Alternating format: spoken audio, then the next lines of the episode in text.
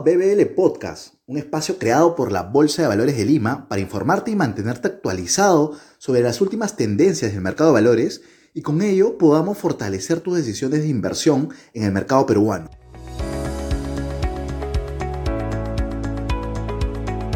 Bienvenidos a un nuevo episodio de BBL Podcast. En esta ocasión conversaremos sobre el tipo de cambio y sus perspectivas. Para ello nos acompaña Alberto Arispe, gerente general de Calpa Sociedad Agente de Bolsa. Bienvenido, Alberto. Muchas gracias, Julio. Buenas tardes. Perfecto, Alberto. De hecho, ingresando en materia de la entrevista, pues hemos visto que los precios de los diversos activos financieros, como acciones, bonos y el dólar, han fluctuado con una elevada volatilidad de los últimos meses.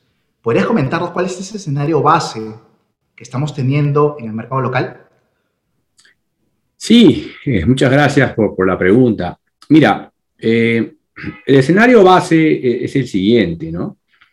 Eh, desde hace pues ya varios meses, eh, diría yo desde abril del año, de este año, ¿no? Eh, ha habido un cambio importante en la situación económica del Perú y en las expectativas que tienen los diferentes agentes económicos sobre lo que va a pasar en los próximos 12, 18 y 24 meses. ¿no? Y ese cambio eh, trascendental ha sido el cambio de gobierno, primero las elecciones y después el cambio de gobierno. Eh, hacia febrero o marzo de este año, el mercado no esperaba eh, un triunfo de un partido, de una plataforma política que no sea amigable al mercado. y esto ocurrió, ¿no? fue una sorpresa el triunfo de Perú Libre en abril del año 2021 en la primera vuelta y luego en la segunda vuelta. Eh, con lo cual, eh, y, también, digamos, parte del mercado todavía estaba esperanzado en que el gobierno, en que el, partido político que ganó pudiera hacer un, giro eh, un poco hacia el mercado, como hizo el, presidente, el expresidente Humala en el año 2011, pero nuevamente el mercado fue decepcionado cuando claramente el gobierno pues ya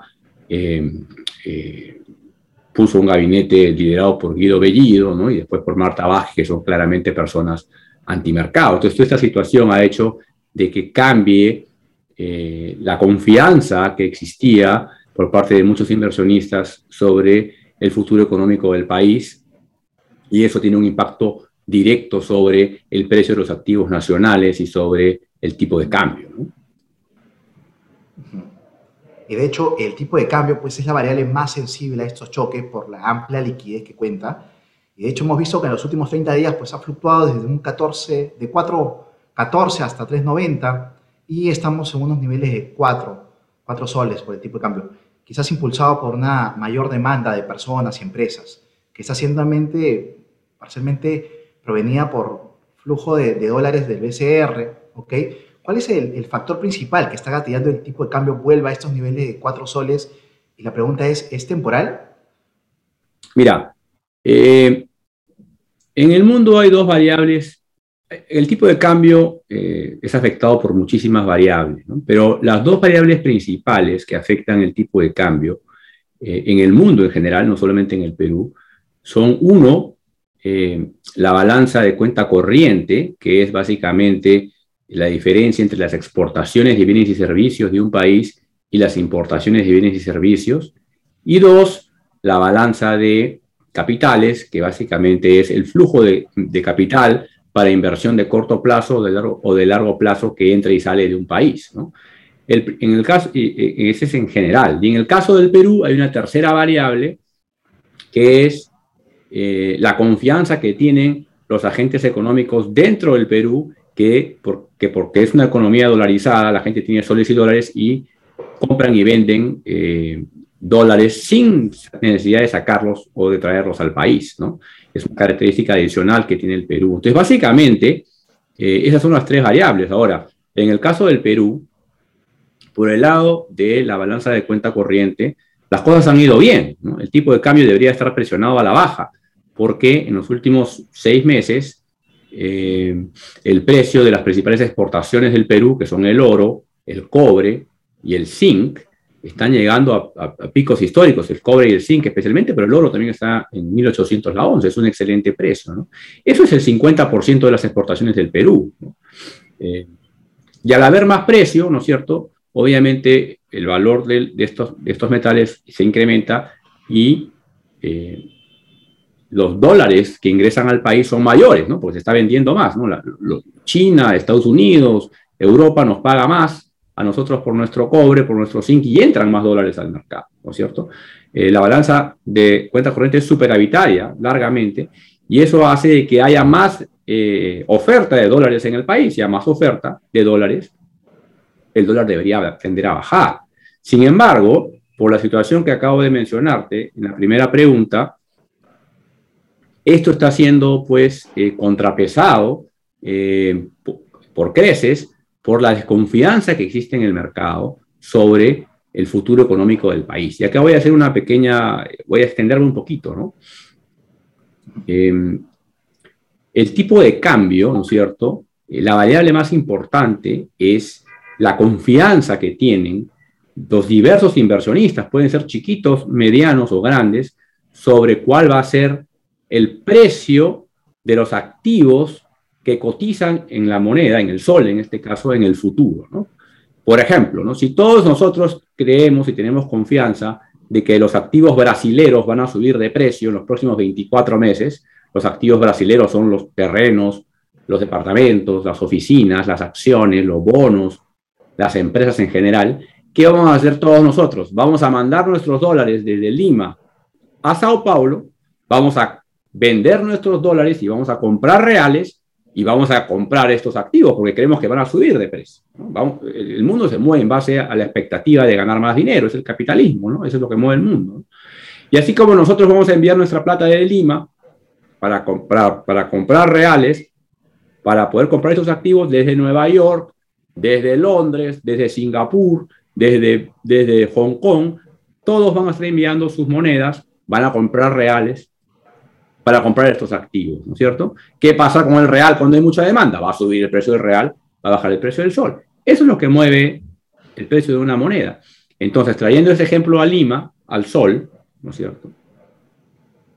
Como en el mercado existe pesimismo y no existe confianza de que la economía va a ser bien manejada, ¿no es cierto? De que la inversión privada no va a crecer, ¿cierto? Entonces, por lo tanto, eh, se estima, ya estamos estimados ahí, ¿no es cierto?, de Macroconsult, de apoyo, del IPE, del Banco Continental, del BCP, que en promedio están diciendo, están estimando sus economistas que la inversión privada va a caer en promedio 10% el próximo año, que es un montón, que el PBI va a crecer 2%, quizás entre 1.5 y 2.3%, que es una tasa baja para la situación económica del que para la situación en la que está el Perú ahorita con el precio del cobre subiendo. Entonces, eso este, determina, pues, de que los precios de los activos nacionales van a bajar, pues. Y si los precios de los activos nacionales van a bajar, sucede todo lo contrario al ejemplo que acabo de poner.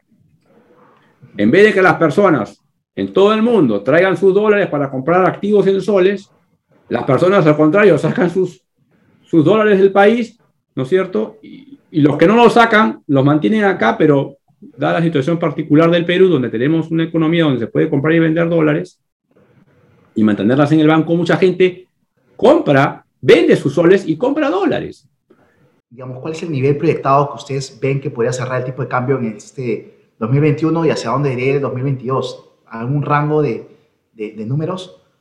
Mira, en realidad eh, sí tenemos unos estimados, pero todo esto es muy dinámico, ¿no? asumiendo que le dan la confianza a esta señora Mirta Vázquez, que es la premier, y asumiendo de que eh, no le dan las facultades legislativas para, para legislar el tema tributario al, gobierno, eh, y asumiendo de que no hay pues ningún otro exabrupto en temas de estatizaciones, nacionalizaciones, expropiaciones y todas esas cosas, yo creo que el tipo de cambio puede cerrar entre 4 y 4.10, ¿no? O sea, que no pase nada malo más, digamos, ¿no? que, estemos en esta situación ya negativa, pero que no haya, y, también asumiendo de que no hay más paros de las mineras, porque si las mineras paran de producir, la parte positiva que era la producción de cobre este, también se torna negativa, ¿no? Entonces ya se arma la bola de nieve. Entonces, asumiendo todo eso, yo creo de que podemos cerrar entre 4 y 4.10, ¿no?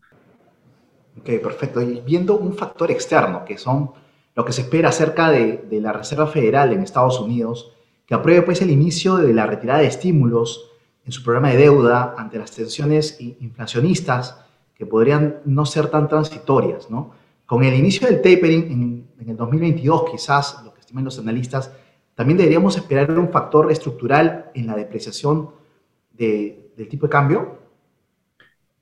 Bueno, eh, Estados Unidos ha estado pues eh, en una, ha estado implementando una política monetaria expansiva desde el inicio, inicio del COVID, eh, con las tasas de interés que se han ido prácticamente a cero y con un agresivo programa de compra de activos por parte de la Reserva Federal, porque justamente, justamente para reinstaurar la confianza en la economía ante una situación exógena muy difícil, ¿no? Pero, dado que lograron su objetivo y que el COVID pudo ser o está siendo vencido, eh, la Reserva Federal este, está comenzando, va a comenzar a, a eh, cambiar esa política, ¿no? Entonces van a comenzar a, ya no van a comprar activos, probablemente van a, van a desacelerar esa compra de activos y luego probablemente van a impulsar la subida de tasas. El mercado hoy espera que las tasas suban al menos dos veces el próximo año. El mercado siempre se adelanta a los hechos, es un leading indicator, ¿no? Este, y eh, producto de ello, claro, el, dólar se va a volver en términos generales más atractivo con una tasa más alta, ¿no? Entonces, si suben las tasas en Estados Unidos, ceteris paribus, o sea, todo lo demás igual, sí va a haber mayor presión sobre el tipo de cambio hacia el alza. Obviamente los países que creen en el mercado son los que atraen toda la inversión, porque no tiene ninguna lógica ir contra el mercado. Entonces, para poder combatir la mayor subida de tasas que va a haber en el mundo, producto del tapering lo que tú acabas de mencionar, el Perú tiene que ponerse todavía más regalón a la inversión privada. Para que la gente crea de que en el Perú hay una gran oportunidad, traigan sus dólares, cambien a soles, compren departamentos, compren terrenos, compren empresas, inviertan en compañías para que haya más trabajo para la gente todos nos beneficiemos. Entonces, sí es una situación que nos va a pegar el hecho de que suban las tasas, ¿no? al menos que haya un cambio radical en el gobierno que nuevamente no creo que ocurra. Perfecto. Quizás, eh, ¿cuál sería tu recomendación respecto al tipo de cambio para los oyentes? ¿Es, es una moneda eh, basada en que se tiene que ahorrar, se debe mantener, debe ser diversificado? ¿Cómo, cómo lo ves de cara a las personas naturales? Mira, eh, mi posición es la siguiente. ¿ya? Yo creo que el Perú, con este gobierno, va a crecer muy poco. ¿ya? Yo creo que el crecimiento económico va a estar, asumiendo que no estatizan nada, obviamente, ni nada de esas cosas, ¿no? Porque si no, olvídate. Eh, que no, bueno, no, que, que, no empuja mucho la Asamblea Constituyente y estas cosas. Asumiendo que eso no ocurre, vamos a crecer entre 0 y, y 1 o 2%, dependiendo del precio del cobre. Si el precio del cobre se cae, es muy posible que entremos en recesión. ¿Por qué? Porque no va a haber inversión privada. La inversión privada va a bajar, eh, por todo lo que he mencionado. Entonces, eh, dicho esto, yo, no, yo creo que el Perú va a crecer mucho menos de lo que debería, que, que con estos precios del cobre debería ser 4 o 5%. Con eso, la pobreza probablemente va a crecer un poquito o se va a mantener por donde está. Eh, con lo cual, pues, el crecimiento de las, de las ventas y de las utilidades de las empresas no va a ser este, atractivo, ¿no? va a ser tan atractivo hacer negocio. Obviamente, estoy hablando en general, siempre van a haber algunos negocios donde las cosas van a ir bien. Eh, y por lo tanto, este, el tipo de cambio va a seguir para arriba. Ahora, yo no creo de que el Perú eh, se convierta en Venezuela, ni, ni en Argentina, ni que mucho menos hay un default sobre la deuda. Yo no creo eso, porque poco crecimiento implica menor retorno para los inversionistas, pero no implica default para los bonistas, ¿no es cierto? Entonces yo creo que los bonistas de las empresas, obviamente con fundamentos, pueden estar relativamente tranquilos, ¿no? No sé si tranquilos, pero no, no, no entrar en pánico ni nada de eso.